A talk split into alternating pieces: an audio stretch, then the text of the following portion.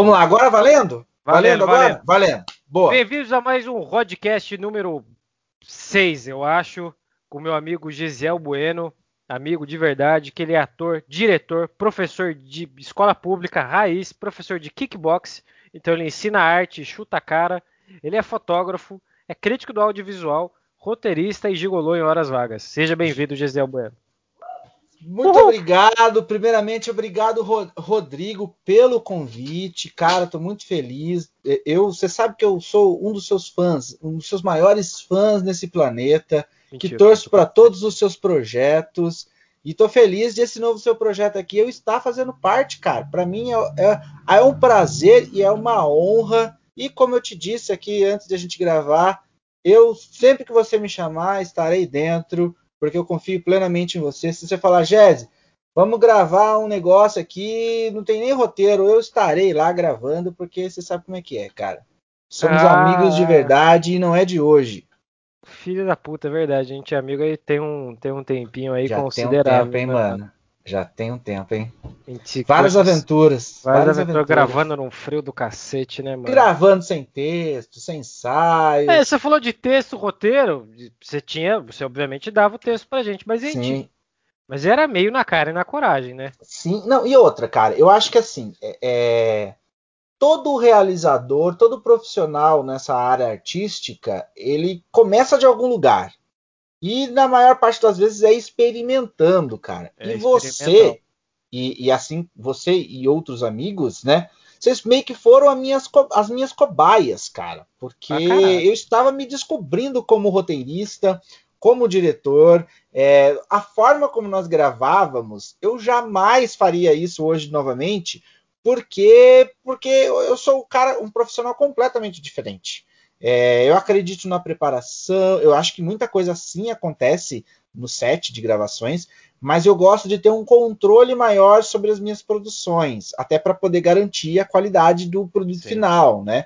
Então, cara, hoje em dia eu mando texto muito tempo antes para os atores, eu faço ensaios, eu faço preparação de elenco, é, eu comecei a estudar atuação justamente para me tornar um diretor melhor.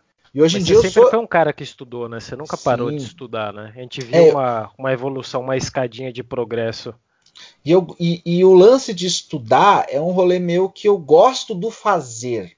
E não só fazer, mas eu gosto da arte do negócio. Então, estudar é uma consequência. Para mim, não é uma penitência. Para mim, estudar é um prazer. Eu gosto de estudar audiovisual é, em todas as áreas do audiovisual. Eu amo estudar roteiro, eu amo estudar direção, direção de fotografia, edição, a própria questão da atuação, da preparação do ator. É, é, eu, eu, tenho alguns métodos, né? A escola que eu sigo é muito baseada nos métodos da Stella Adler, né? Mas assim, eu uso técnicas do Louis Strasberg, é, do Meisner, entre vários outros aí te, é, teóricos, né, da atuação que são assim minhas principais bases, assim, como, como referência para ator. E é uma, é uma parada que eu amo estudar, cara. É um negócio assim de relação de amor mesmo, sabe? Bacana. Ah, então acho que até por isso que você trabalha bastante como professor. Você começou mais como professor, né? É, hoje em dia eu não, eu não leciono mais na, na rede pública. É um negócio que. Mas você fez por muito tempo, não fez? Fiz por... a gente se conheceu cara, na. Fiz por mais de 10 anos, mano. Então, mais de 10 anos. É, e hoje em dia não, não é uma coisa que, que, que eu faço mais, não por não gostar, mas por, por, por assim, eu amo mais a arte, entendeu? Então hoje em dia eu me dedico 100% à minha profissão de fotógrafo, videomaker e né, como roteirista, como diretor, como crítico. E, e, antes, quando eu lecionava, isso meio que eu tinha que escolher entre fazer uma coisa ou outra. Tinha uma, uma rotina ainda imagino que tem uma rotina puxada, mas eu lembro que era complexo, porque você ia trabalhar bem de madruga, né? Isso, eu lembro que você varava em edição e escrita por um tempo considerável, né, mano? É, e aí no dia seguinte tinha que lecionar, né? Na... E lá era público ou era estadual? Era, era estadual, público, era estadual, né? né público. Estadual é público. É, estadual. E, e, municipal, e era... municipal. Era estadual. É, era estadual. E era pauleira, cara, pauleira. Nossa, ah, mano, chegava em chegava na escola, às vezes. Eu lembro de uma, de uma vez que eu gravei. Eu gravei a noite toda.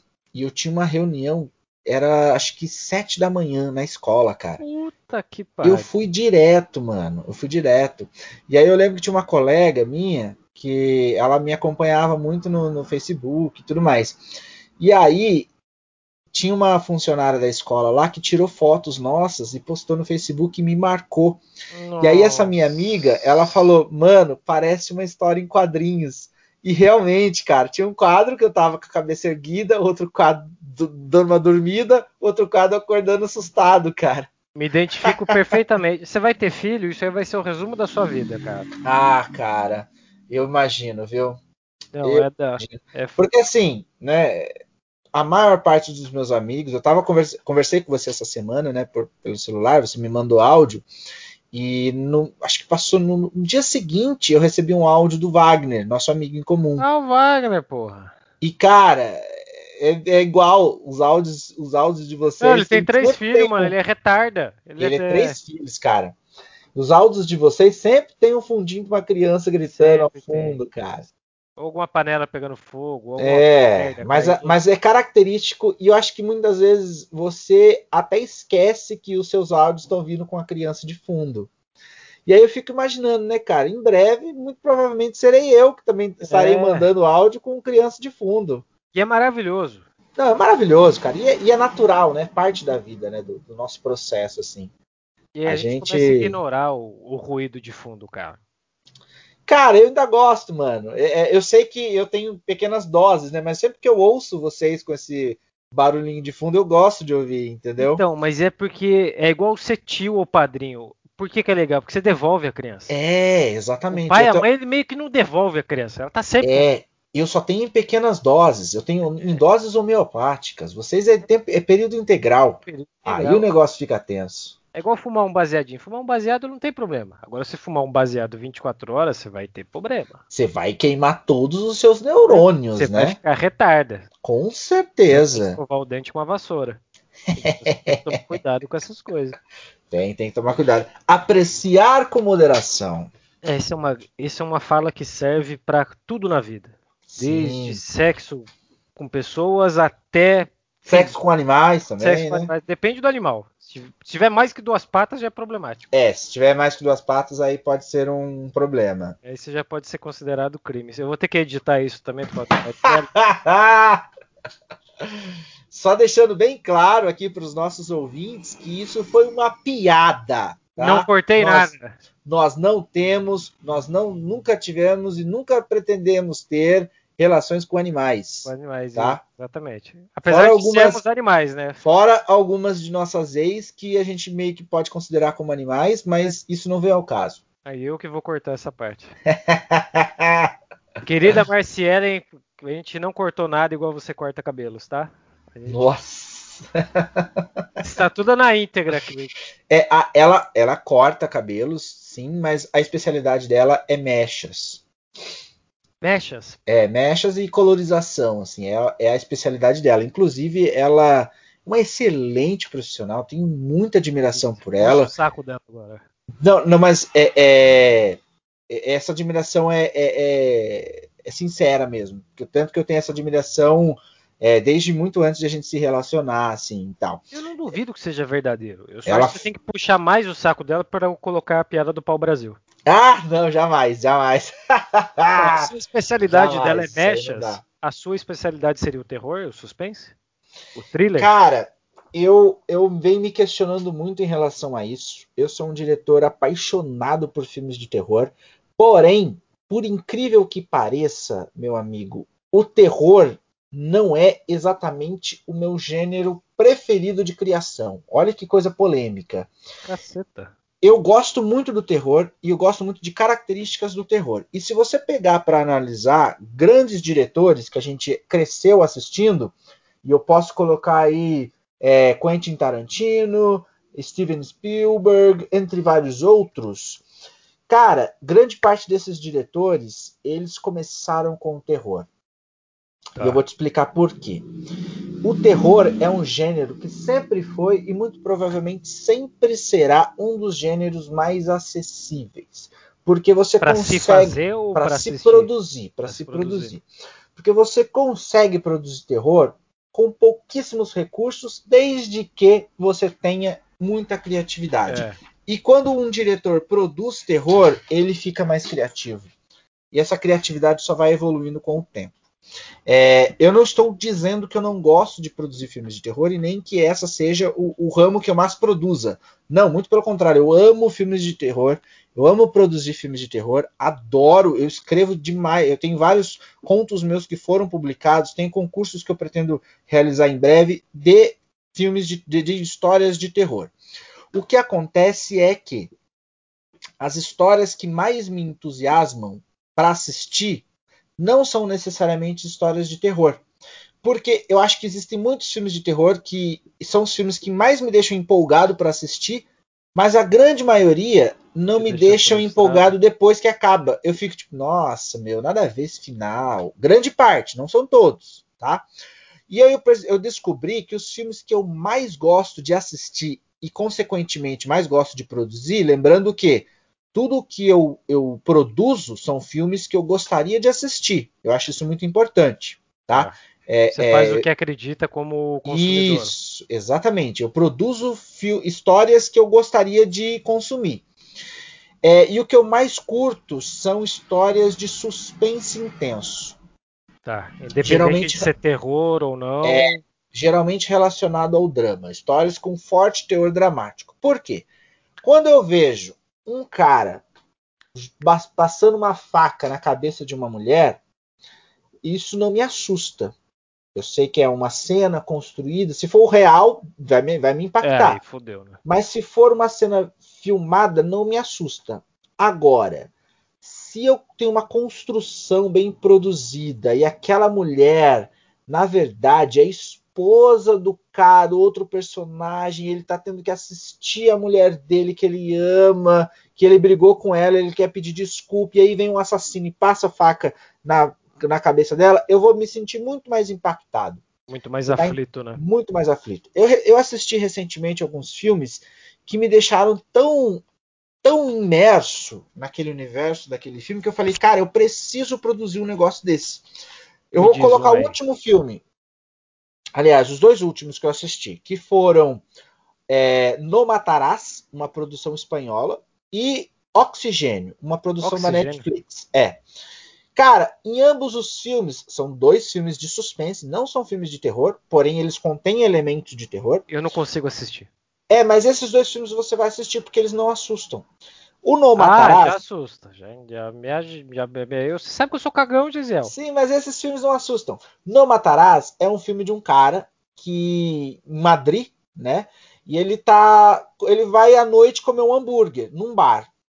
E aí tem uma moça lá no bar, meio tatuada, meio esquisita, e ela fala: Mano, tô com muita vergonha de te pedir, mas o meu dinheiro que eu trouxe não dá.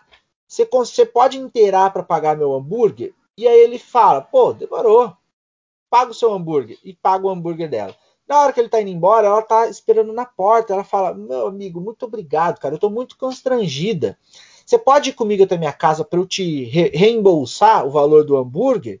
E ele Caceta. fala: Não, tá tudo bem, não precisa, tá tudo bem. Ela, não, por favor, ela, ela chora. Ela fala: Não, eu vou me sentir muito bem se você me acompanhar até minha casa para eu te pagar esse hambúrguer. Ele fala: Tudo bem, eu vou então. E aí, cara o cara começa a seguir essa mina desconhecida, bicho. E aí a mina começa a levar o cara pra umas treta muito louca, cara. Ela leva o cara pra uma loja. Ela, tipo, parece que me... entra numa loja lá de. de de que, que faz tatuagem. Faz né, mano? É, não, que, isso, não, e aí, e aí começa a rolar uma tensão sexual ali. É, e aí ela leva o cara num, num lugar lá para tatuagem e fala: não, é, é, pega o dinheiro do caixa, e o cara fica naquela sensação, mas peraí, essa mina tá invadindo esse lugar, ou ela trabalha aqui mesmo, sabe? Você fica o tempo todo se questionando, e aí a mina vai levando o cara pra umas treta, velho. No final do filme. Ele tá come nos, ou não? Está, não? Não vou te dar spoiler.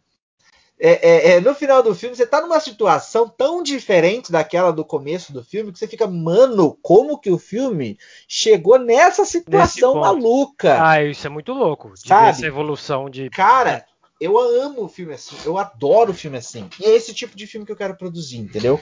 Pegar personagens comuns e colocá-los em situações extremamente loucas, sabe? Mas Isso num comecinho simples e indo caminhando pra uma coisa doida. Isso, e pegar personagens que são como eu e você, sabe? Caras normais. E aí Ah, eles tá. envolvidos numa situação que você fica, mano, que, que, que droga foi essa? Tá ligado? Então é esse tipo de filme que eu mais gosto de fazer. E é claro, né? Eu amo filmes de terror, é, é, em vários tipos de filmes de terror. E, e- e, enfim, eu, eu nunca vou abandonar o terror, mas os Imagino. meus filmes de filme preferido são esse tipo, que é o suspense, Suspense. intenso, que você e, e leva você para lugares que você fala, caraca, mano, Como eu Podia vim parar aqui, né? podia ter sido eu esse cara.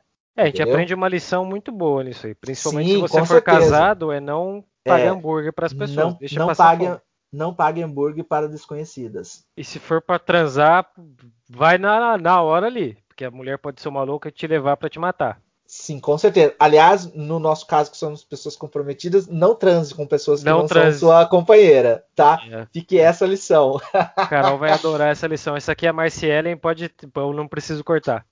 Não, porque até porque se eu transar com outra pessoa, é, é ela quem vai ser o, o, o terror e que vai O me matar, entendeu? Exatamente. Mano, e o, último filme que você tá. Eu acho que tá pronto, já deve estar em fase de, de final já. É a Uhum. Mulher Sem Olhos. Ou eu tô falando É, a, a Mulher Sem Olhos já está pronto. Aliás, já está concorrendo em alguns festivais. Depois, se você quiser, eu posso te enviar esse filme. Eu vou assustar? Cara, não é um filme de susto. Ele não tem sustos. Ai, Gisiel. Ele não tem aquele, aquele recurso do. Jump scare. Jump scare. né? Tem nenhum jumpscare. É um filme, cara, muito sensível. A personagem protagonista é uma mulher. E ela tá passando por uma situação muito problemática na vida dela. É, ela tá com, ela tá com um, um problema de saúde no coração e ela vai morrer desse problema. Ela precisa de um transplante para viver. E ao mesmo tempo ela está tendo que lidar com um abuso no trabalho. E aí, desesperada, essa mulher começa a recorrer a umas forças um tanto obscuras. Esse, esse tema de sobrenatural é uma coisa que você gosta muito, né? Sim, eu gosto. Olha que coisa curiosa. Eu gosto muito do tema sobrenatural e também gosto muito do tema terreno, sem elementos sobrenaturais. O que, quando eu coloco elementos sobrenaturais, e essa é uma marca recorrente nas minhas produções, nas histórias que eu conto, eu sempre estou tratando, na verdade, um tema real, um problema real. E Tá. você vai ver nos meus filmes, e você. A gente pode tirar como, como experiência, por exemplo, os filmes que eu fiz com você. Você pega, por exemplo, aquele filme da, da loira do banheiro. Cara, você vê que na verdade tem uma criatura sobrenatural ali, um elemento sobrenatural, mas não é ele que é o vilão. E tem um problema comum, o mundano. É, ele está ali para representar uma falha no caráter do ser humano. Então, na verdade, quando eu, eu gosto de colocar elementos do sobrenatural, fantasmas, monstros, bruxas, enfim, é, nos meus filmes, porém para ilustrar falhas de caráter humano. É mais uma Então- alegoria, né? Exato, uma alegoria, e na verdade o vilão não é o monstro, o vilão é o humano. Você sempre vai ver que nos meus filmes os vilões são os personagens humanos. Os monstros não estão ali para fazer o mal, na verdade. Eles estão ali como se fosse uma força da natureza. Por exemplo, se você ir no meio de uma, uma floresta e dar um tapa no urso, o urso vai te matar. Então os meus monstros, eles são forças da natureza. Eles não estão ali para acabar com a vida humana, para caçar os seres humanos. Eles são como forças da natureza. Quando provocados, eles vão reagir. São mais reativos, né? Exatamente. Eles obedecem a regras. Isso é uma, uma característica também dos meus filmes. É, se o fantasma. É, é, é, eu gosto muito de. Uma das minhas referências de criação é óbvio, que é a série Supernatural, que Porra. eu amo de paixão. Também. E que, que acabou. derra- chorei. Nossa, derramei Você acredita de que eu não lágrimas. consegui finalizar ainda, cara? Eu- Cara, finalize, porque vale a Nossa, pena. eu fiquei. Eu fiquei com. Assim, eu quero finalizar, eu quero encerrar esse capítulo, mas eu fiquei com uma sensação de, cara, eu não sei se eu quero, porque vai ficar um vazio, porque a gente acompanhou É, desde mano. sempre, são 15 anos, né, cara? Cara, 15 anos que eu fui fiel, entendeu? Um pouco mais de 15 anos, na verdade, porque a última temporada rolou rolou o hiato por causa da pandemia, Ah, é e aí verdade. meio que acrescentou aí um tempinho. Então, na verdade, foi- foram quase Quase 16, 16, né? anos. Cara, 16 anos da sua vida, bicho. Que você dedicou a essa série, entendeu? A baixar é... episódio pirata, procurando, colocando vírus no computador. Cara, quem nunca? Quem É, nunca? porque há 5, 7 anos atrás não tinha Netflix. Não tinha não Netflix. tinha fonte segura. Cara, se eu te falar que eu assisti a primeira temporada de Supernatural no SBT, No cara, SBT dublado. dublado, eu ficava até de noite lá, de madrugada, esperando pra o SBT jogar o passava episódio de pra madrugada. assistir. é, Passava acho que era 11 horas, alguma coisa É, assim. Era tarde, cara, era tarde. E o primeiro episódio com aquelas menininhas fantasma. Fantasma criança devia ser proibido, cara. O, Eu adoro do fantasma menor criança. fantasma devia proibir isso aí. É Eu trabalho adoro infantil. fantasma criança. Odeio, mano. Nossa, como eu odeio fantasma. E noiva. Noiva é maravilhoso. Noiva é maravilhoso. Nossa, cara. Meu Deus do céu. Assusta muito mais do que quando é um monstro com capuz, assim. Assusta. É porque a criança tem a fragilidade da criança, né, cara? Que é um É. contraste. E aí se dá muito medo, igual velha. Velha, É. velha que a gente olha e acha que é frágil. Quando a velha, a velha tá com o capeta no corpo, você corre, cara. Você corre. Velha na vida real já é um problema porque não tem pudor. É. Olha o Silvio Santos aí. E, e aí quando é, e aí quando é com, com o diabo no corpo, aí, meu filho, aí, meu amigo, aí você sai correndo. Mano, você imagina a Dercy Gonçalves com o diabo? Nossa, cara, mas se aparece na minha casa, eu dou cinco tiros nela. Você tá Não louco? adianta, Eu não nem espero pra conversar. Não, mas pera aí, eu vim do além. Que mané, eu já tô lá em Minas Gerais. Sai fora. Nossa, tem que entrar numa igreja, beber água benta, rezar um Pai Nosso em latim. Tomar banho de água benta. Eu Já teria que é- um que é pra- cagaço. Que é pra ter, já você se livrar de todas as formas, todos, os- todos os, os ângulos. Cara, mudando um, um pouco, você já pensou em fazer algum thriller policial, algum suspense policial? Não só pensei como já fiz. Inclusive? Já, opa, eu te mando depois. Inclusive, tá disponível no YouTube, se chama Origami. É um filme Origami, origami, verdade. Era, foi policial? foi policial. É protagonizado Isso pelo Miltinho, retrasado, não é? nosso amigo Miltinho. Não, já tem uns três anos já, cara. Foi 2017, 2018. Foi 2019, Nossa, não. Eu lembro do origami, cara. Foi 2018. Foi 2018. E é um, e é um um suspense policial, suspense policial, policial. cara. Policial. É, é um filme, cara. É um média-metragem, na verdade. Ele foi feito para um longa-metragem que é o Cemitério das Moscas, que é, é- é uma, uma coletânea com três diretores, eu, Danilo e E Janderson. o Janderson. Isso. Foi 2017, cara, eu acho. Caramba, Daí- faz tanto tempo, velho. ou 2017 ou 2018, porque no ano seguinte nós fizemos o Cemitério das Moscas 2, e aí eu lancei um outro filme. Mas o Origami é um filme que eu tenho muito orgulho.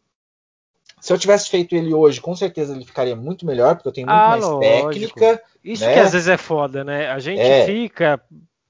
Tem que fazer, né? Não tem jeito. Sim, é melhor ter com que fazer. certeza. Mas a gente sempre pensa, puta, poderia ter feito uma coisa. Uma coisa muito melhor. Mas mesmo assim é um filme que eu tenho muito orgulho, cara. É, é- é o Miltinho, ele é um, um Eu tô doido detetive. pra trazer o Miltinho, que eu já falei com, com ele pra entrevistar ele aqui também, velho. Ele entra, cara. O Miltinho é, o Miltinho é muito gente boa. O Miltinho é Ele um cara é. sensacional.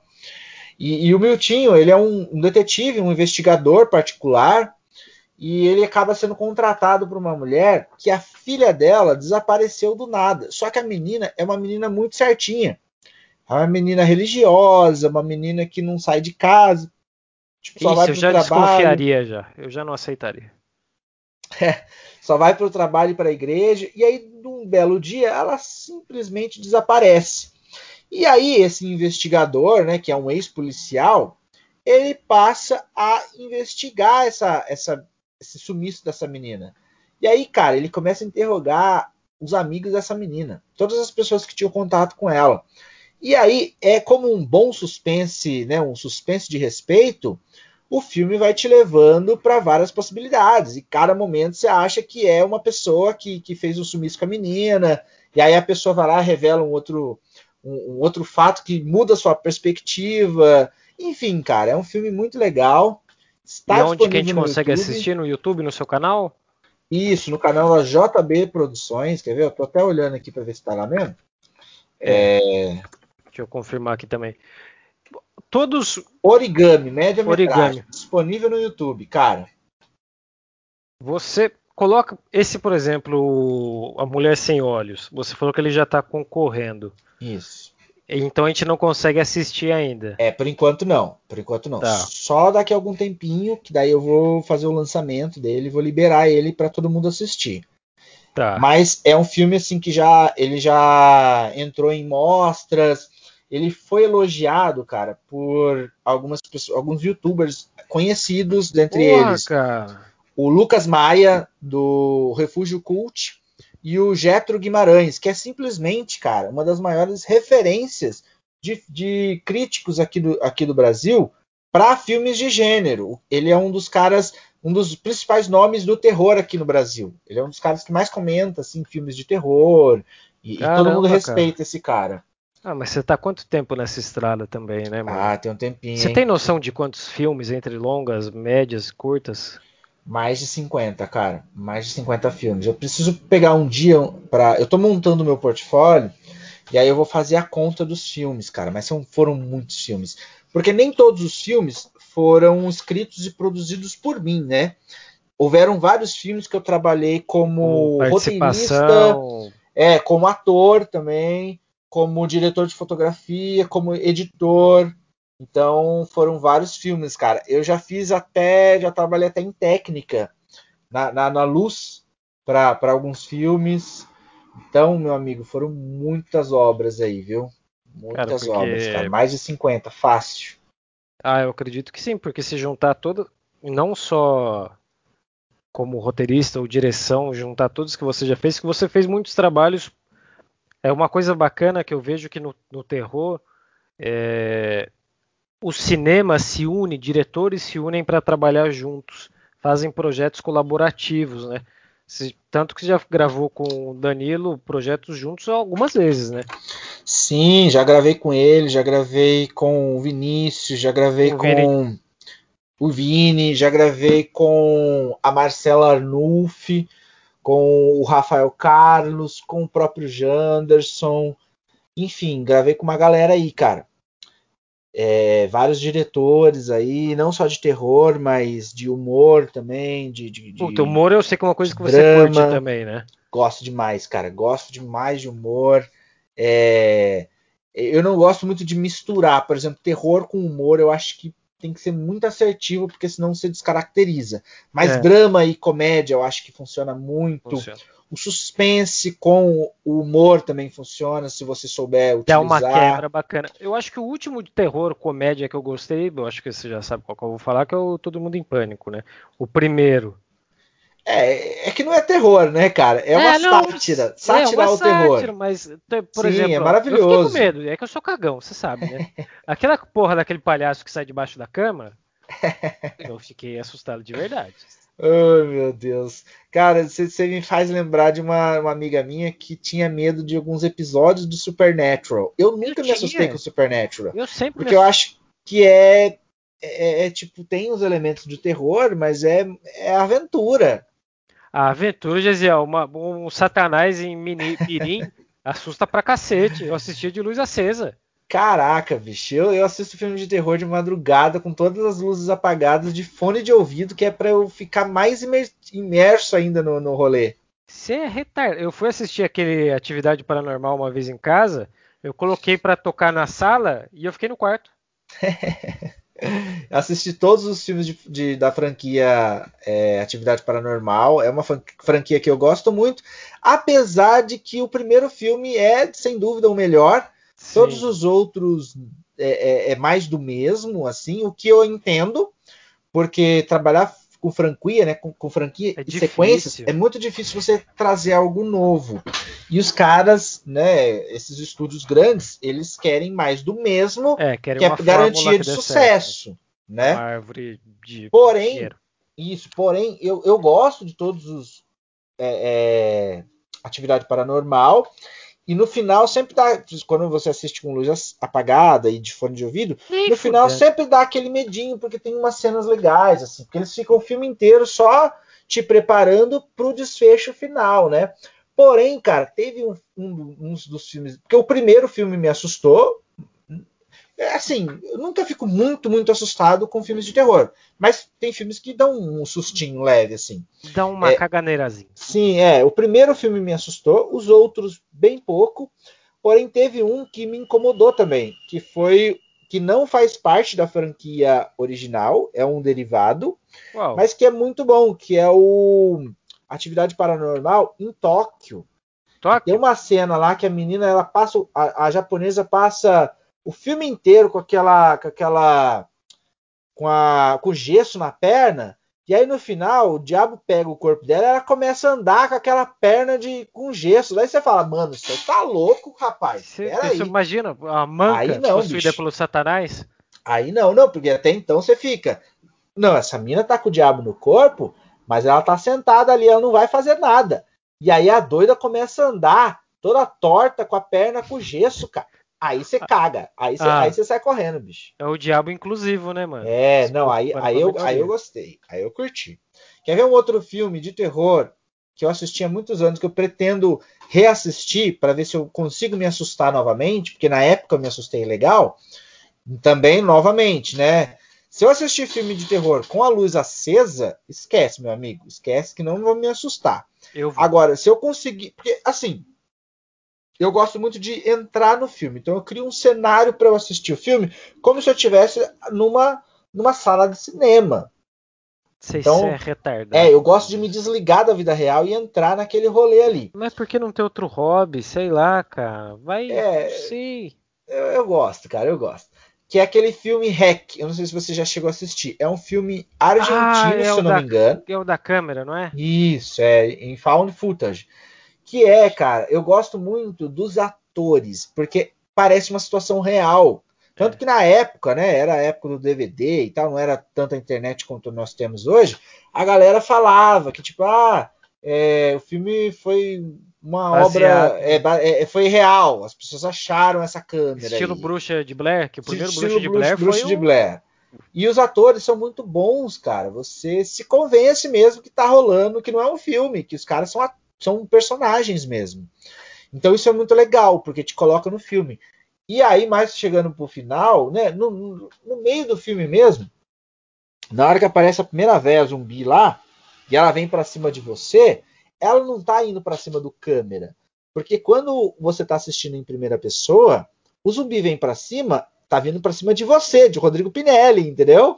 Entendi. Então dá, um, dá, um, dá uns cagaço, cara. E aí tem umas cenas no final lá, nossa, bicho. Que a mina vai pro, pro, pro sótão lá que você fala, meu, o que, que você tá fazendo, cara? Pra que, que você vai subir aí, velho? O capeta então. tá aí dentro. Não vai aí, não, vai para outro lugar. Mas ao mesmo tempo você, é, é, um filme muito complicado, porque eles estão cercados dentro do prédio, não tem mais para onde ir. Eles estão num prédio, né? É, Eu lembro então é disso. é desesperador, é desesperador. Mas é um dos meus filmes de terror preferidos da vida toda. Cara, você acha que para um bom filme, assim, de suspense, em geral, pode tanto sobrenatural ou não, de terror, é ter uma virada, um plot twist assim fudido, tipo assim, às vezes ou não, ou não ter o final feliz. Às vezes você assiste um final, um final triste, aquilo te pesa mais. Depende, cara. Eu acho que a história, né, ela ela tem, eu acredito que tem muita técnica Porém, eu também acredito no instinto, cara. A história, ela meio que tem vida própria. É, você, depois de um tempo que você estuda as técnicas de, de história, de contação de história, né, principalmente para roteiro, você tem umas fórmulas a seguir. Porém, cara, é, é, a gente tem o autor, a gente sabe, cara. Você tem história que você sabe que, que tem que ter final triste, tem que ter um final do Não mal. Cabe um final e feliz, tem história né? que cabe um final feliz, entendeu? Tem diretores que eles jogam um final ruim, um final negativo, somente pelo fato de jogar um final negativo. E aí entra numa questão que eu pego muito. Tem filmes de, de, de terror que logo no começo você já sabe que não tem como enfrentar aquele vilão. Não existe esperança. Já que não existe esperança, você não se importa com aqueles personagens. Tanto que eu, tenho, eu conheço vários diretores aí, um aí é, vários, isso, vários roteiristas até de filmes independentes, que logo no começo você sabe que o, o herói não vai se salvar. Então você já não se importa com ele. Agora, tem histórias que quando você está criando, você, você precisa matar seu personagem no final. Você precisa dar um final que o vilão vence. Mas isso não é uma regra. É história, tem histórias que pedem isso e tem histórias que não pedem isso. Se a história não pede isso e mesmo assim você força aquele final, na minha opinião fica ruim. Eu fica ruim. Quando eu assisti os Jogos Mortais, e para mim, aquela virada no final do cara, é... o cara tava sempre ali o tempo todo, cara. É, foi um excelente plot twist, né? Aquilo para mim foi uma coisa que me mudou assim que eu falei, meu Deus do céu, cara, eu quero escrever algum dia assim, velho, porque foi uma virada e sofre daquele mal que você falou das franquias, né? Porque foi Sim. foi caindo, né? Virou um filme só de sanguinolência. Exatamente. Que daí aí só que assim, é, eu não censuro Jogos Mortais, apesar de sem dúvidas o primeiro ser melhor e os outros serem tipo tem coisas elogiáveis, mas são ruins em comparação com o primeiro. Em relação a enredo, o primeiro é o, é, é o que tem melhor desenvolvimento de personagem e com o melhor plot twist. É, os outros, eles viraram filmes de. É, como é que chama, cara? Slasher, que fala gore? É, gore, mas é um. É um tem um nome específico, cara, que é, é, é horror porn, alguma coisa assim. É, é tipo sanguinolento. É, não, mas é, é, é, mais ligado ao fetiche, entendeu? O fetiche da tortura, sabe? Ah, é, tipo... é quase uma coisa sexual o rolê. É tipo o al, al, al, albergue? Como que era? Exatamente, o albergue entra nessa categoria de filmes. E o que, que acontece é o seguinte, em relação à sua pergunta ao plot twist, plot twist é um excelente recurso narrativo, porém que também tem os seus prós e contras. Por exemplo, tem um diretor que eu gosto demais, sou muito fã dele, e que ele caiu nessa armadilha e isso abala os filmes dele até hoje. Então ele vive de altos e baixos, filmes muito bons, filmes muito tá. ruins. Que é o Mr. Night Shyamalan, que é o, ah, o cara que fez o, o sexto sentido, sentido. E o Sexto Sentido tem um dos melhores plot twists do, da história do cinema. O maluco tava morto o tempo todo. É, velho. o maluco tava morto o tempo todo. E aí, depois dos próximos filmes dele, ele virou escravo do plot twist em todos os filmes as pessoas já iam querendo saber, querendo achar o plot twist, querendo ser surpreendidos. E aí, cara, você é não vai. É difícil surpreender todo mundo. É, você não vai né? surpreender em todos os filmes. Não tem como. Você não é. Nem o melhor gênio consegue surpreender em todos os filmes. E aí, você, na ânsia de surpreender, você coloca finais que não tem nada a ver, entendeu? Finais extremamente forçados. E aí, vários filmes dele, ele, por exemplo, tem um filme dele que foi fracasso de crítica. Eu, particularmente, gosto do filme, tá? Mas você tem dá problemas. É, é, é, é que o Mr. Night Shyamalan, ele é um excelente criador de cenas de suspense. Ele consegue é. criar cenas de suspense muito bem feitas. Mas nem todos os plots dele são bons. Por exemplo, é, A Vila. O filme A Vila, Nossa, muita gente Vila, falou mal do Deus. filme. Mas o filme é muito bom. Eu achei ele sensacional, Jesse. Eu gostei muito Isso. desse filme, velho. Eu É, gostei demais. Eu também. E o plot twist, tem gente que não gosta. Eu, particularmente, gosto. Agora, eu vou citar um outro filme desse diretor que tem um, excel... tem um... é um filme excelente, é um filme que assusta de verdade, tem cenas que marcam a gente, por exemplo, tem uma cena que é rodada no Brasil, que, que tem um momento do Brasil que você fica, mano, que cagaço, que é o filme Sinais. Os Mas o sinais- plot Ai, meu, eu não twist- sabia que tinha os sinais teve cena aqui no Brasil. Tem uma cena no Brasil, inclusive uma das cenas mais perturbadoras do filme.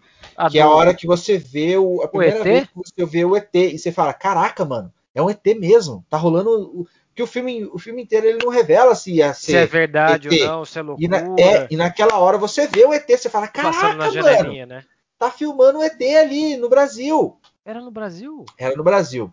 E aí, cara, o plot twist é um Então plot de twist estranho, mano. É um plot twist estranho. Porque os ETs, eles são vencidos ali no final Com com água. água. não é? Velho, Eles não tomam banho, é igual minha mãe. Mano, como que o ET vai invadir um planeta que é 80% composto por água, velho? Mas eu Se eu dizia. sou, se eu não sou imune à água, se a minha fragilidade é água, eu vou invadir um, pla um planeta de terra, caramba! Mas falta de planejamento, devia é, ser um velho. ET que não devia estar tá lá. Que, tá, é... cara, mas é igual aquele filme Guerra dos Mundos. Como que um. A bactéria, né? Velho? É, como que um, um, um ET que, que, tipo, tem uma tecnologia superior, sabe? Vai num planeta que ele, ele, ele morre com a água. Mano, Faz um teste é antes, estagiário, velho. Estagiário, estagiário. É, então, ou seja, é um plot twist questionável. Porém, é um filme muito bom. É, e eu aí tem... meio fraco essa questão da tanto da, das batiquérias lá quanto da água. Tipo assim, a cena eu achei bem construída, ela teve uma narrativa assim bem dramática, eu gostei, mas eu fiquei meio tipo, ah, sei lá. É, e aí, e aí outro ponto negativo da carreira do Shyamalan é o próximo filme que ele fez, que é um filme com o Mark Wahlberg, Mark Wahlberg, que é, eu esqueço, acho que é Fim dos Tempos, é um filme pós-apocalíptico. Que mano, é um negócio que tá na moda também, né? É, mano, o filme, cara, é, é muito. É, o final, cara, é muito zoado. É, os caras ficam com medo. mesmo, né? É, e aí os caras ficam com medo, mano, do ar. Ele cria toda uma cena que os caras estão com medo do ar. Aí você fica tipo, tá, a gente tá com medo do ar. É esquisito, cara. O filme não é de todo ruim, mas é estranho. É estranho. Enfim, é, plot twist é sim um excelente recurso narrativo, porém, se utilizado da forma correta. Você não pode ser escravo do seu plot twist. porque senão você sabe, você não consegue, cara. Você, você, você não consegue manter isso. Né? Sabe então. Um filme que eu gostei, que eu, eu acho que pode. É, só que é um terror meio cósmico, né? Um terror meio assim. É. É, como que é aquela Bird, como que é Bird Cage? Como que é do passarinho lá, que o passarinho fica doido com o terror, que você olha pro Bird é, Cage? Bird Box. Ah, Bird Box com a Sandra Bullock Sandra lá. Bullock. Mano, eu achei sensacional aquele filme. Eu gostei muito velho. desse filme, cara. Eu gostei Você muito sabe que eu sou cagão, mas eu fui até o final. E esse filme, ele veio na, na pegada de um outro, de uma obra de arte, na minha opinião, que é aquele filme do John, John Krasinski e a esposa dele, aquela atriz. Ah, você não pode falar nada, né? É, é, é A Quiet Place, Um Lugar Silencioso. E esse filme foi excelente pelo fato de ele utilizar, por meio da narrativa, e por meio da edição o som. O som é, é praticamente um personagem do filme. E aí, na vibe de, de, Um Lugar Silencioso, que você não pode fazer barulhos, vem Bird Box, que você não pode enxergar. É um bom filme, apesar de não ser um filme à altura de sua, do seu concorrente ali, né? É. No filme daquele. Não é à altura porque eles não souberam realizar é, é, utilizar tão bem assim. Mas é um bom filme, cara. Eu gostei bem desse, eu bastante desse com, filme aí. Eu, eu, sou fácil, eu não sou parâmetro, porque eu sou facilmente assustado. Mas assim, a, o, o terror assim de você não poder olhar, mano. Tipo é, assim, o japonês viu o negócio pela câmera e ele ficou retarda. Sim, não, é assim, esse filme tem uns probleminhas de roteiro, mas fora, ignorando esses probleminhas, é um filme muito legal, cara. Filmes que, que te impedem de, de alguma coisa são filmes muito bons. Por exemplo, o, Um Lugar Silencioso, você não pode fazer barulho. Agora, tem um filme que, que ele estava, eu não sei se está ainda, mas ele estava no catálogo da Netflix. Eu assisti pela Netflix. Que se chama A Morte Ouve. Cara, é um A filme de, de é, é, House Invasion, né? É um filme de invasão, um, um cara que invade uma casa. E aí o filme é, é um suspense terror, né? De, de invasão. E, e, é uma mulher que ela tem, ela mora sozinha numa casa. E aí aparece um cara invadindo a casa dela. E aí o filme é meio que de gato e rato. Ele tentando pegar ela, ela tentando escapar. Só que com o agravante de que essa mulher é surda, mano.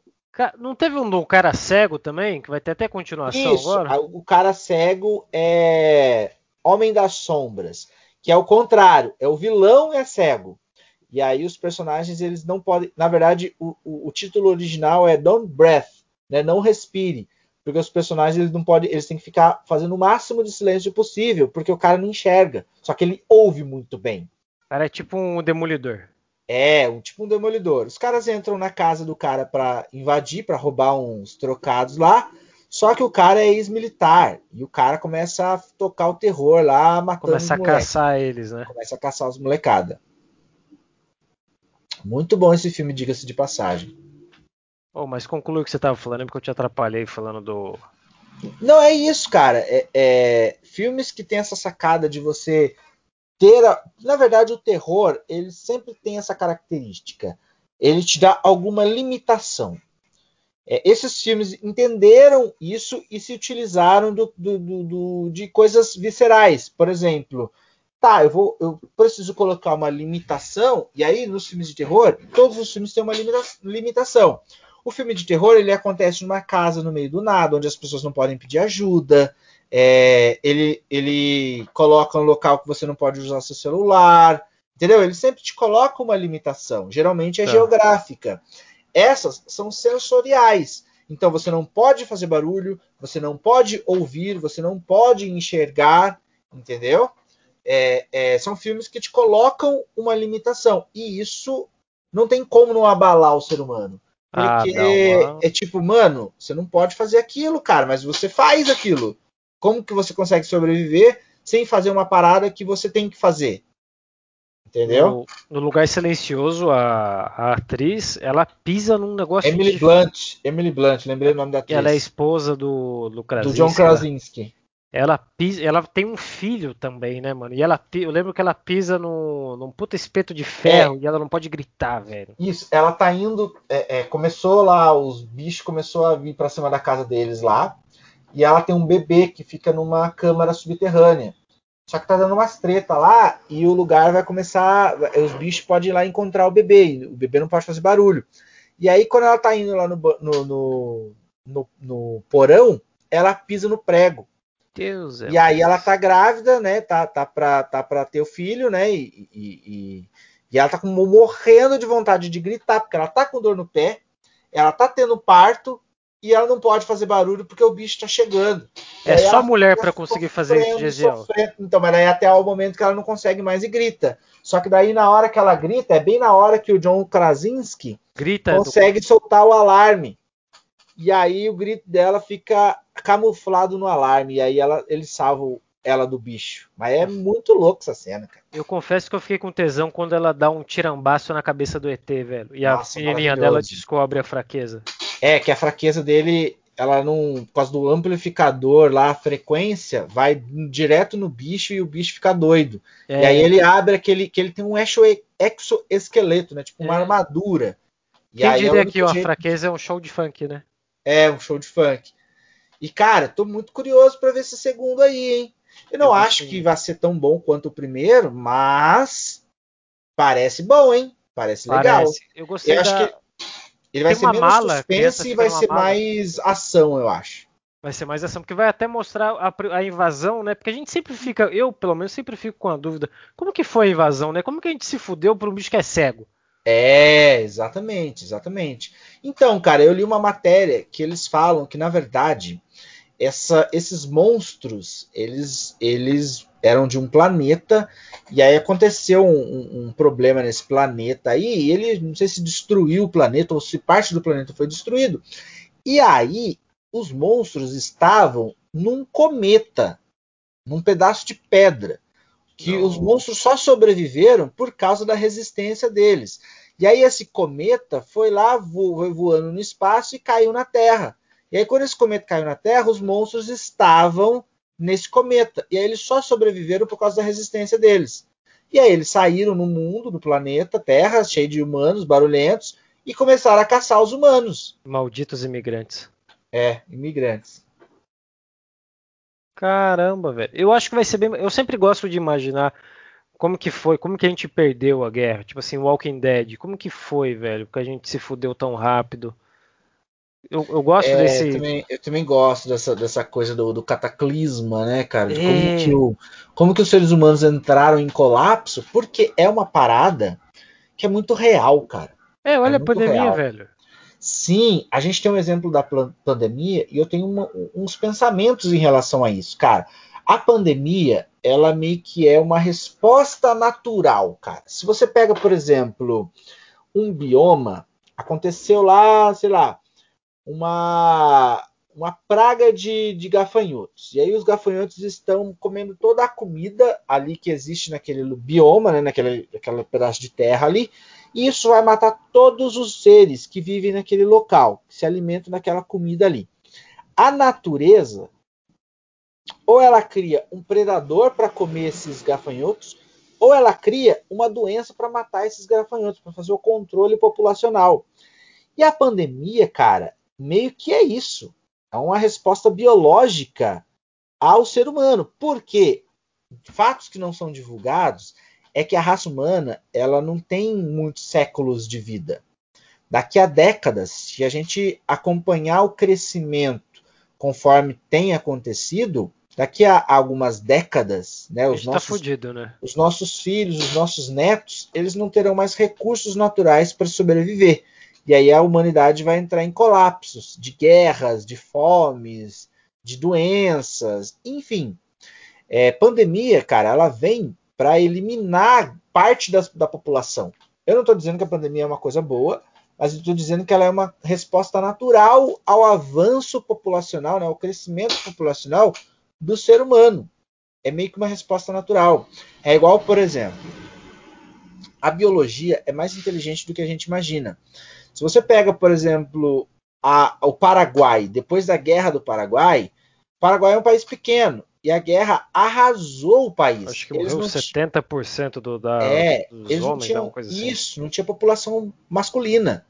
E aí o que, que acontecia? As mulheres, né, começavam a, a se casar, ter os maridos lá, e aí, cara, começou a, a nascer mais homens, mais bebês homens. Como que você consegue explicar isso? Isso é um fenômeno natural. Se a população está com carência da população masculina, biologicamente o ser humano ele começa a produzir mais é, espécimes machos.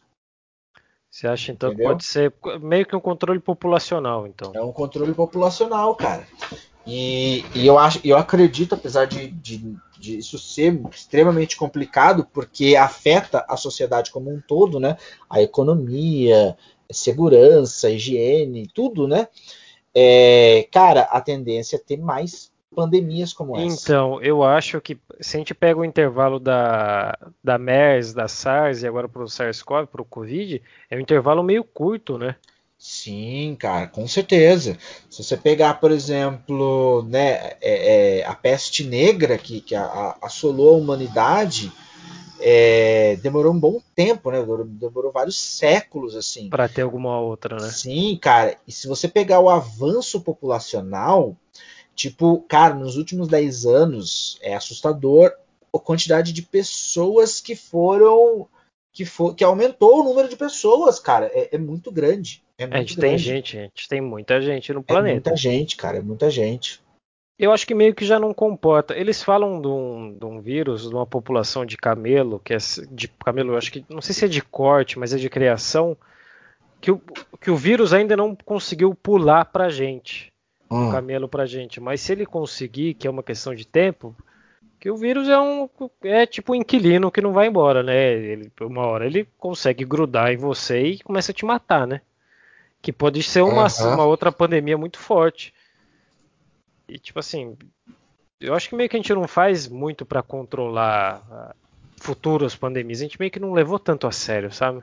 Uhum. Não sei. É, cara, é realmente algo do que se pensar, assim, e eu acredito em, em, na contrapartida também. Porque o ser humano, né, com a, por, por intermédio da ciência, o ser humano sempre resolveu os grandes problemas, assim, né? Não é, não é, não é de se, se espantar que nós estamos no topo da cadeia alimentar, de que o ser humano é, né, em, em, relação, por exemplo, aos mamíferos, é o dominante, é, né? É o dominante, né? Ele não é, ele não é o, o, ser vivo mais populacional que existe, né? Se você pegar as bactérias, existem muitos mais bactérias do que seres humanos. Porém, na cadeia alimentar, né, dos seus párias, não existe outro mamífero que tenha uma população tão grande quanto os seres humanos. Se você pegar os gorilas, os rinocerontes, não existe, né? O ser humano é sim é, é, a gente é carne ser ruim, né? vivo, né? o ser vivo mais populoso que existe. Né? É, por isso que nós estamos em todos os continentes do mundo. Não existe outro animal que está em todos os continentes. Né? O, o, o ser humano não tem um bioma. É, se você um habitat natural. A gente tem um planeta. Né? Sim, se você pega, por exemplo, a cascavel, a cascavel ela é encontrada num número X de, de países. O ser humano é encontrado em todos os países, né? Em formas e, e, e tamanhos, mas ele é encontrado em todos os, em todos os países. Eu me preocupo um pouco, tendo um filho, de como vai ser o mundo daqui a alguns anos. Eu vejo a, a destruição no planeta e é uma coisa que preocupa, sabe? Eu não sei, eu penso, será que a gente vai conseguir sair dessa, velho? Cara, eu gosto de pensar que sim. Eu gosto de pensar que sim, porque, como eu estava falando, né, o ser humano sempre resolveu as grandes questões, assim. Então eu acho, cara, que daqui a algum tempo vai sim ter colônia na Lua, colônias em Marte, em Júpiter. O ser humano vai encontrar por meio da ciência. Eu não sei se eu estarei vivo para ver é. isso. Eu não sei se os meus filhos estarão, os meus netos estarão. Mas eu sei que eventualmente o ser humano vai, vai criar tipo é, um refúgio subterrâneo para as pessoas viverem embaixo da terra é, vai criar tipo uns prédios voadores para as pessoas terem mais espaço para morar, entendeu? Porque, por exemplo, os prédios, as construções de andares, elas, elas são uma forma de aumentar a população. Sim. Se toda a população da China descesse dos prédios ao mesmo tempo, não haveria, porque a China é, um, é, o, é o, país mais populoso do mundo, maior quantidade de, de, de indivíduos por metro quadrado. Se todas as pessoas descessem dos prédios e fossem para as ruas, não iria caber todo mundo. Só Meu cabe Deus. porque as pessoas estão em cima dos nos outros andares dos né? prédios. Tá entendendo? Então, tipo assim, é, eu acho que da mesma forma como o ser humano criou os prédios, daqui a algum tempo nós iremos descobrir uma forma de utilizar, de se utilizar de outros recursos naturais. Por exemplo, é, vai, vai haver um momento que nós não teremos mais o combustível fóssil, né? Não, não teremos mais derivados do petróleo. Mas se você pegar, cara, já tem carros que, que funcionam perfeitamente somente com energia elétrica. Eu não precisa de gasolina. Né? Eu acho isso máximo. Entendeu? Então eu acredito que daqui a algum tempo é, vai haver um, um tipo de, de, Eu não sei o que, mas haverão alternativas, sabe? para o ser humano sobreviver. Eu não acho, eu não acho que o ser humano vai ser extinto tão cedo. Ele pode sim ser extinto, né? Da mesma forma como os dinossauros viveram muito mais tempo do que os seres humanos, se você colocar é, é, na relação de milhões e bilhões de anos, o ser humano, se você pegar a história da humanidade, ele não existe há bilhões de anos. O ser humano que eu digo é o Homo sapiens. Ser humano, se alguém estiver ouvindo e eu estiver falando alguma asneira, né, algum, algum, story, algum, algum historiador, algum biólogo, por favor, Xingue me corrija. o Gesiel, não eu, por favor. Me corrija, né? Eu, é, é, eu posso estar redondamente errado, mas pelas minhas pesquisas, pelo meu conhecimento, o ser humano ele existe há centenas de milhões de anos. Mas o ser humano não existe há bilhões de anos. E os dinossauros, né, eles tiveram fases de bilhões de anos. Então, acredito sim que eventualmente o ser humano pode sim ser erradicado. Tipo, acontecer um cataclisma e o ser humano ser, ser destruído, né? E começar uma outra espécie. Eu acredito que isso pode sim acontecer. Porém, eu não acho que será tão cedo. Eu acho que o ser humano vai sim criar alternativas e, e, as pessoas vão viver ainda por muitos, muitos anos, assim, muito, muitos milhares de anos aí. Então você é um otimista. Eu sou um otimista, mas o meu otimismo é realista, cara. É, é baseado em equações, assim, sabe? Porque, como eu disse, cara, é... já era para o ser humano ter sido extinto e não foi extinto por causa da ciência, né? A ciência tem umas capacidades gigantescas. É, mas eu acho que a gente enfrenta hoje o maior desafio da ciência, né? Uhum. Porque a gente Sim. tem umas uma, como que eu posso falar, os desafios, assim, cara, pode faltar água, né? Pode faltar uma. Eu adoraria morar em Marte. Cara, eu adoraria morar em vários locais. Eu acho que eu, eu queria ser tipo um Han Solo. Tipo, viver, viver, viver nos planetas aí, entendeu? Ser um contrabandista, meter é, bala, ter um, ter um cachorro cara. de 5 metros. Mas, por exemplo, você pega, imagina viver em Saturno, Júpiter, que é um planeta é, estritamente gasoso, né? Porque ele é tão grande que ele não é igual à Terra, que é feita de terra. Ele é feito de gases. Cara, imagina que louco você viver umas naves navegando nesses planetas é, é um rolê bem doido, cara, bem doido. Eu Quando você para para pensar, né? Eu acho que a gente consegue fazer um, um exercício de imaginação através do, do cinema, né? Sim. É, o cinema tá aí para isso, né, cara? Eu acho que a arte tá aí para isso, né? Se você pegar é, todas as ramificações da arte, tanto o cinema, que é a minha área, né, quanto a literatura, as artes visuais, né, as artes plásticas, as pinturas, as histórias em quadrinhos, os games. Cara, game, Sim. se você pegar os games, é, é, é, isso, cara. Tem tudo que o cinema tem, né? Exploração de outros planetas, ficção científica.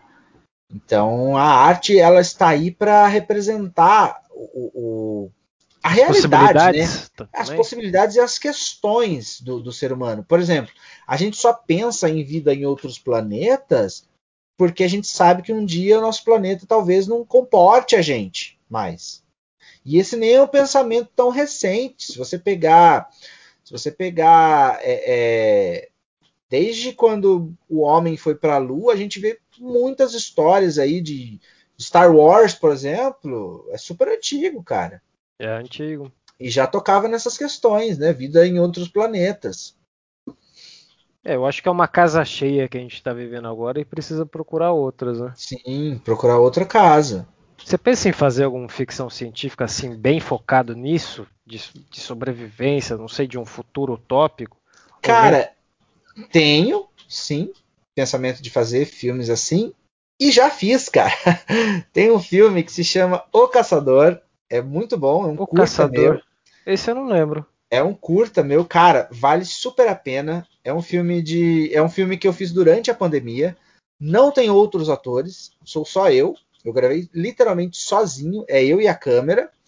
Não parece, porque tem umas, umas técnicas ali de filmagem, mas é basicamente o planeta Terra depois de uma pandemia e, a, e aconteceu um cataclisma, o planeta está todo tóxico e eu tenho um personagem que ele caminha por esse, esse planeta, é, ele usa uma máscara de oxigênio, assim, ele carrega uma espada, katana e umas armas, e ele sobrevive enfrentando umas, uns mutantes, cara.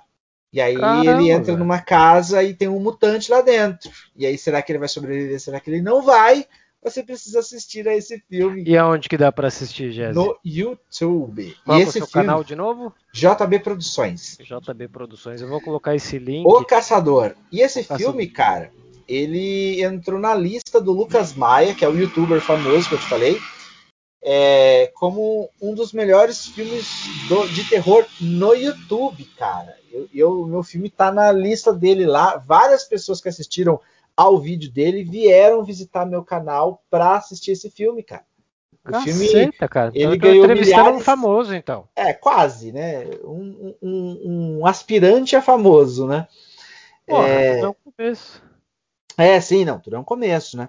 E, e, cara, eu achei muito louco, porque é um filme que eu criei sozinho, e, e é um filme que tem efeitos visuais, que eu fiz. Eu gravava, eu entrava na câmera, eu, ó, cara, eu, eu colocava um objeto, montava o tripé, a luz, tudo, focava o objeto, tirava, dava play, tirava o objeto, ficava no local do objeto, gravava e depois ia me assistir para ver se eu estava focado, velho. Nossa, porque você gravou literalmente sozinho, né? Isolamento literalmente social. sozinho. Eu, eu, havia feito um filme antes de terror, que também gerou uma puta de uma, de uma, de uma repercussão, mas esse é assustador mesmo, cara. É um filme que eu fiz sozinho, em primeira pessoa, em, em, em, formato de found footage, ou seja, faz mais sentido, né? É. É, porque como sou só eu e a câmera, e aí é um filme bem assustador, tem um, um desenho de Qual é som nome? maravilhoso, se chama Invasor. Invasor. Invasor. No meio Tem da, no seu canal também? no meu canal também. No auge da pandemia, cara. E é um filme que eu gravei de madrugada, então luzes as- apagadas. É um filme que você precisa assistir com fone de ouvido, porque Ah, eu vou me cagar, o Gisele. trunfo do filme é o som, cara. É o som que é o segredo do filme. E aí o Getro também comentou esse, o Getro adorou, o Lucas também curtiu. E aí, com- por causa da repercussão de O Invasor, que, que até ganhou festival também, eu fui lá e falei, cara, quer saber? Porque assim, eu tava no meio da pandemia e eu tava trabalhando pra caramba, cara. Foi na época que eu saí da escola, eu tava correndo atrás de clientela e tudo mais. E aí eu falei, meu, eu sou cineasta, cara.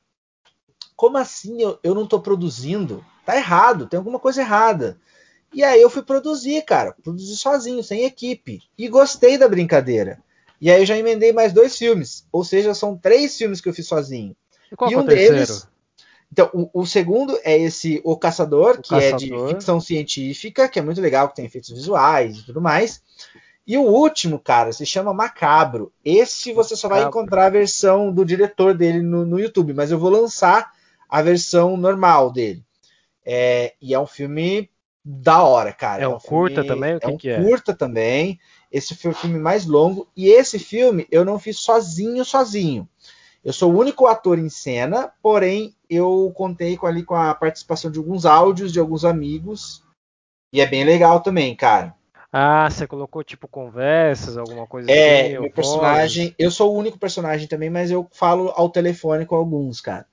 E é um Entendi. filme também que deu um trabalho, tem uns efeitos visuais ali, que, que é, é, é bem feito, cara. Bem feito. Diga-se de passagem, modéstia à parte, mas é um filme muito legal.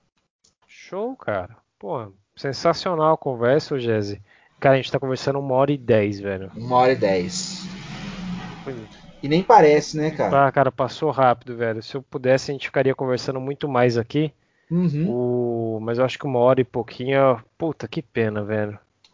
Ah, não, mas é, é, faz parte, né, cara? A gente pode marcar aí para um próximo aí, um- uma próxima conversa também. Cara, bora, bora, com certeza. Bora. Porque tem tanto projeto, tem tanta coisa. Eu queria falar de efeito visual com você, que eu sei que é uma coisa que você foi se profissionalizando também. Uhum. Eu lembro que a edição pra você foi uma coisa fundamental. Sim, cara, edição é tudo, né, cara? Edição é tudo num filme. Pós-produção, né? É, é manipular as emoções do, do espectador por meio da, da edição é, é, é- é mágico, cara. É um negócio maravilhoso, assim. cara, eu acho que é uma bela frase pra se encerrar, cara. Com certeza, cara.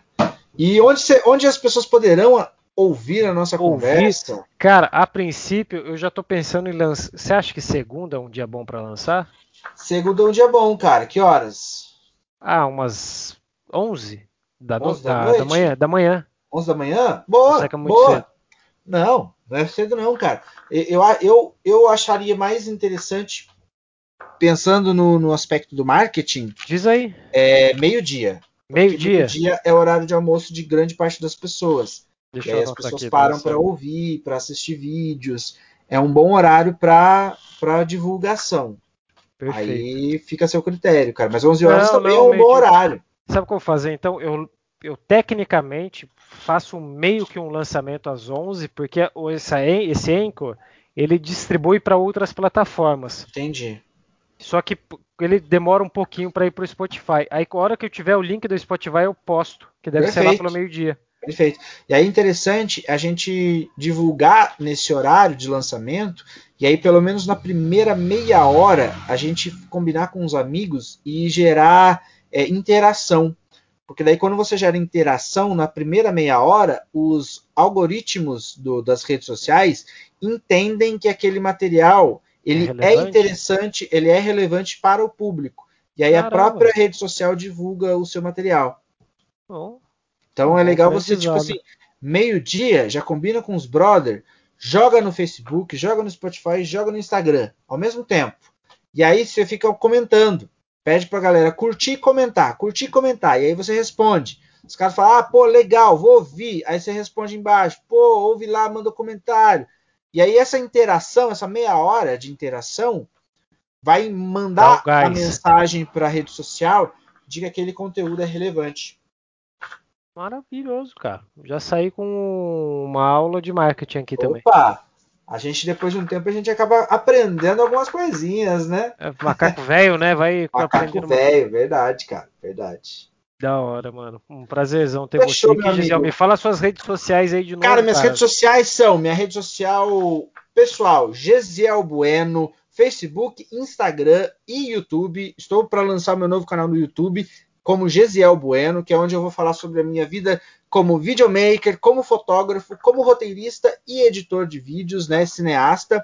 E também no meu canal do YouTube, JB Produções, que é onde eu posto os meus filmes, que também está no Instagram. Ou seja, Instagram Gesiel Bueno, para você ver meu trabalho como Gesiel Bueno pessoal, e JB Produções para você ver os meus filmes. Excelente, galera. Não deixa de seguir aí. O Gesiel é um cara fantástico, velho. Faz um cinema há muito tempo, na garra, no sangue. Tem um bom coração, envolve muita gente, ensina muita gente. Eu fui um cara que aprendi muito, aprendo hoje, até hoje, como você pode ver na aula de marketing. É um cara sensacional, vale a pena assistir, velho. Galera, ouça a gente e por fique favor. com a gente. Por favor, fique com a gente. Eu tenho que e pagar quiserem, a escola do meu filho. Se quiserem, Mande Pix, por que não? Mande Pix, é o CPF, né? Eu, Mande é tão um mimo. fácil fazer doação. Mande um mimo. Aceite 50 reais.